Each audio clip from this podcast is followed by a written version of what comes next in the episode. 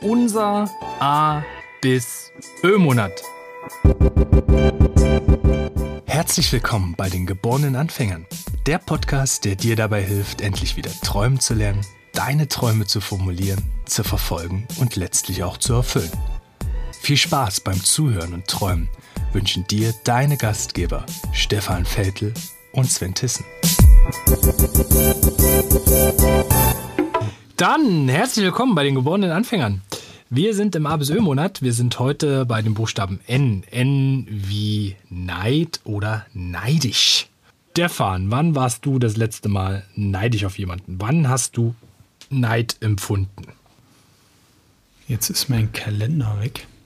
Ist witzig. Ich habe Jetzt habe ich gerade. Stand das in deinem Kalender? nee, der ist irgendwie aufgegangen.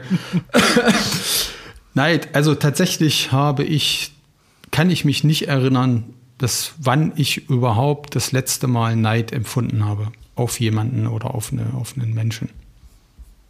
Das ist tatsächlich extrem Und weit weg. Was hat der Begriff für dich mit dem Thema Träumen zu tun? Oder wie steht er dem entgegen? Mhm.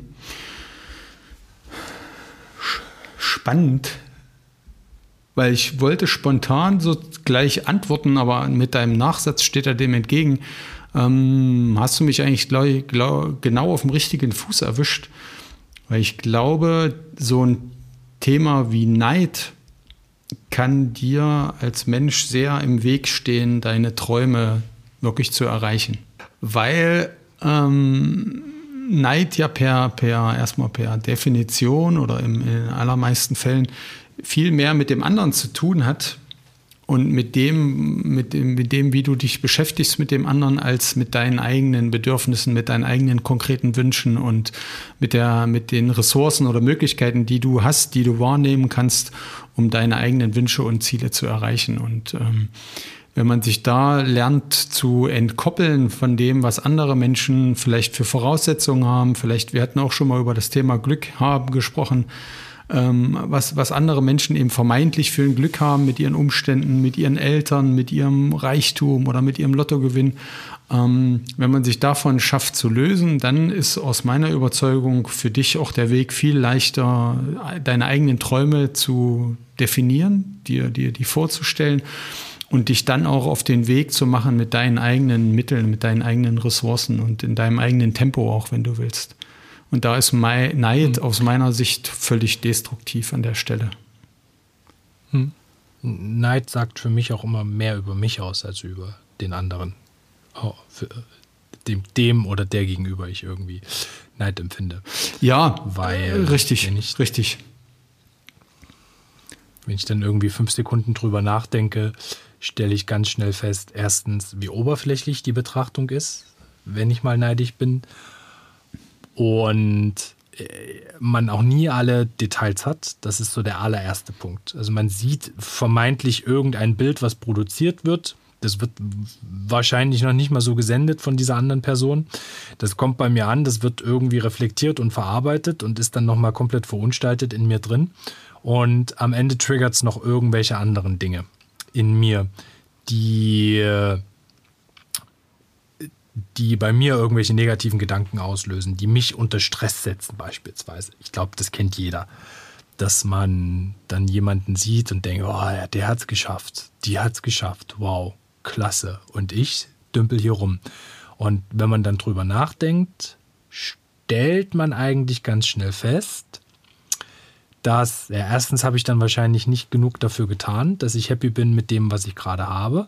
Das ist das, was ich meine mit, sagt mehr über mich aus als über die andere Person. Weil, wenn ich reflektiere, was irgendwie Phase ist in meinem Leben an der Stelle, bekomme ich eben mit, okay, ich wäre happy mit dem, ich wäre vielleicht happier mit dem, was ich habe, wenn ich alles das getan hätte, was in mir drin ist, was ich an Energie eigentlich auch habe, um zu meinem Traum zu kommen.